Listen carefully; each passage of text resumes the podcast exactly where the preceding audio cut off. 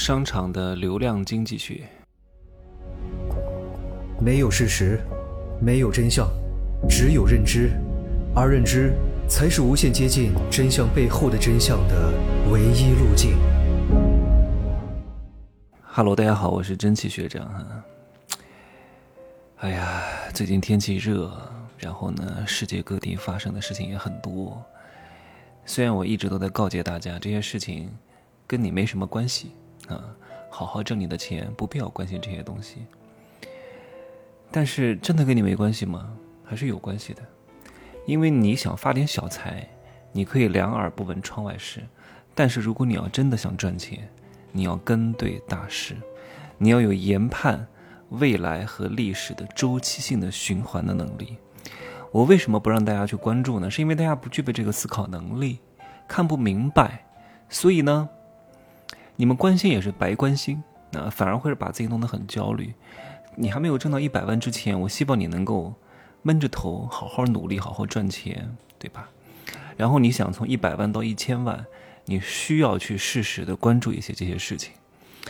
有些事情呢，因为公共平台，我不方便发表太多的言论啊。因为懂的人自然也就懂，不懂的人呢，我也没法在这教育你。你的阅历不够，年龄不够，经历不够，很多事情你是看不懂的。呃，我最近跟一个创业者聊天，他呢做过很多大的品牌，去年他们公司出事儿了啊。我发现这些人遇到很多大事的时候呢，心态还是非常好的。这个几千万可能都没了啊，这还是轻的。我去年不是跟各位说，我有可能要去主持那个博鳌论坛的分论坛嘛？后来没成型。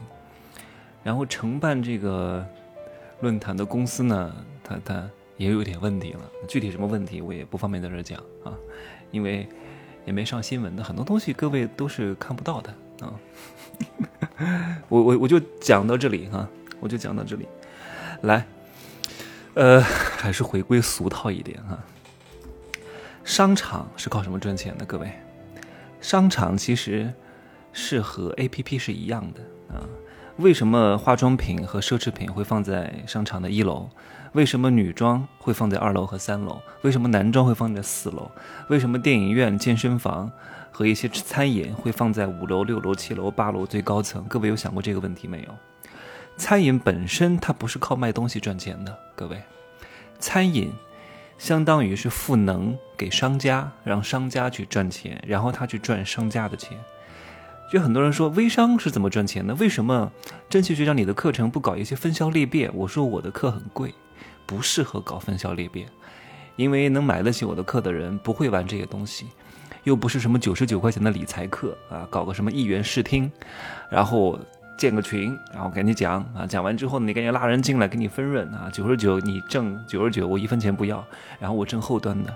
就商业模式有很多，我没有这样走，因为你一旦这样走，你就不是一个，你就不是，你就不是，呃，这个怎么说呢？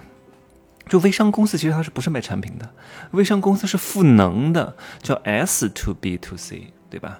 就是你要给这些代理赋能，不断的给他搞活动，不断的给他造势，不断的给他出新品，不断的给他请代言，不断的给他搞各种各样的促销、做海报，你会很累。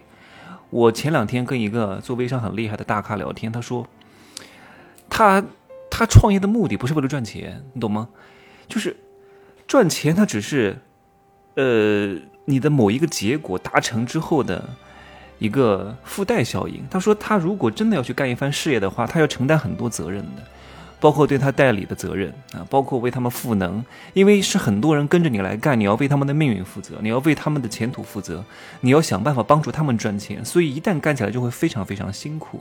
他说赚钱有很多种方式，他说他已经很有钱了，对吧？人家也不大九零后，很有钱了，很厉害的。有些人真的非常有钱，你都看不出来的，你以为他咋咋呼呼的，其实深圳都有好几套全款房啊，大平层啊。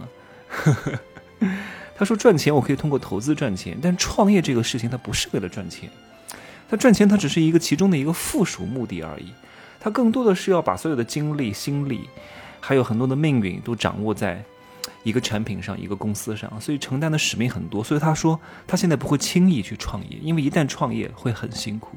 他想歇一歇，他想观察一下大势，看看什么时机很适合他再出山，对吧？他不是说你要逆势而行啊，非得说我一定要干个什么生意。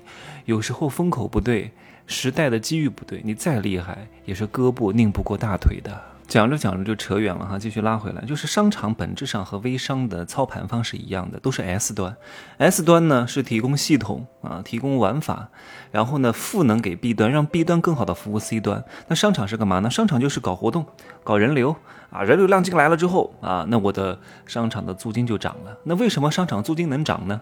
因为有大量的人流，有人流就会有人买东西，有人买东西，营业额就高，营业额就高，那。租这个商铺的商家就愿意承担高的租金，因为它本质上花的钱就是买的流量，所以商场本质上就是做活动、搞人流，然后去赚商家的钱。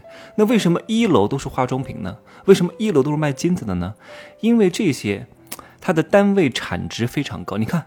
化妆品毛利润非常非常之高的，能够付得起很高昂的租金，而且只需要一小块的地方，然后随随便便的一个什么小套装，什么雅诗兰黛的能卖两三千，啊，什么赫莲娜的能卖五六千，啊，什么什么什么 La Perry 的又是卖一万多，就是小小的一个小小的面积，但是它的单位产量非常之高。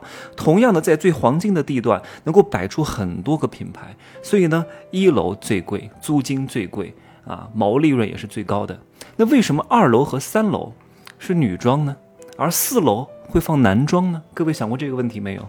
因为女人逛街一般都是没有什么目的的，男人逛街呢目的性非常强，我就是要买这个。譬如说，男装在四楼啊，有一个男的带他一个女朋友去，不是带他一个女朋友哈，带他某个女朋友，对对对，反正都是一样的，带他某个女朋友去逛街啊，让他女朋友呢陪他去买衣服，然后呢要去四楼，但是呢走的是扶梯，哎，上四楼要经过二楼和三楼，最后导致什么结果呢？就是。男的可能就买了一件，但是女的呢却满载而归，因为女的哎看到二楼这还不错就逛一逛，哎呦看到三楼这个还不错就逛一逛。那请问，如果把这个四楼的男装放在二楼，是不是销量就会大大减少？那为什么最高层是电影院、健身房或者是吃饭的地方呢？因为这些地方的租金承受能力非常之差，占地面积也非常之大，单位产值非常之低，而且去这里的人相对来说目的性会更强。你看。我经常健身的地方是在万象城五楼啊，但是我每次都要可能，我有时候不坐直梯，就是坐那个扶梯。哎，我逛个二楼，逛个三楼，有可能会买东西。虽然我从来都不买哈，但是你必须要经过二三四啊，你才能到五楼。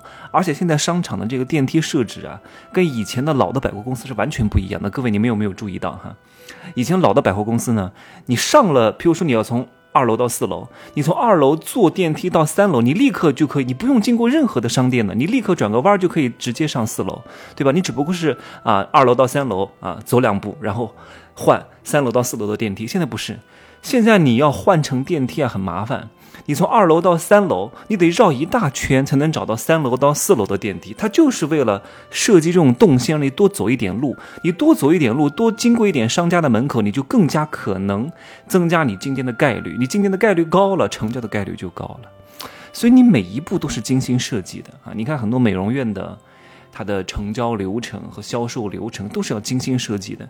你去什么整形机构去做咨询，它每一步怎么摆啊？怎么让你喝水啊？然后怎么跟你沟通？刚开始怎么带你去弄？然后医医导怎么带你去咨询？然后流程是什么？每一步都是精心设计，只是你没有感觉而已，对吧？你好好的把我的课都听完，你就知道别人到底用什么套路你了啊！当然，套路这个东西呢。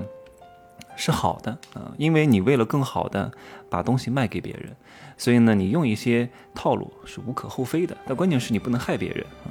商场的这个事儿呢，我就说到这儿啊。另外呢，给各位提醒一下，如果你现在手上资金量比较大，呃，我真心建议你呢，把你的钱分散一点，放在不同的银行，因为每个银行最多也只能赔五十万啊。如果存款没有了，呃，首选是四大行啊，工农中建，然后呢是。股份制银行，什么广发、浦发，啊，或者是什么这个什么交通啊之类的招商啊，对吧？再次是一些城镇银行啊，还有村镇银行啊，你想试也可以去试一试。然后呢，放一些现金在家里，啊，放个五六万块钱的现金，有时候不要贪图那点利益啊，为了那多一个点，嗯，懂的啊，放一些现金，放一些美金在家里，以备不时之需，好吧？这个月我争取把成功男人的情感刚需弄出来啊！很多人说你千万不要弄这个呀，你这样弄了，我们这些屌丝男怎么找的对象啊？哎呀，我不弄你也找不到。就这样吧，啊，拜拜。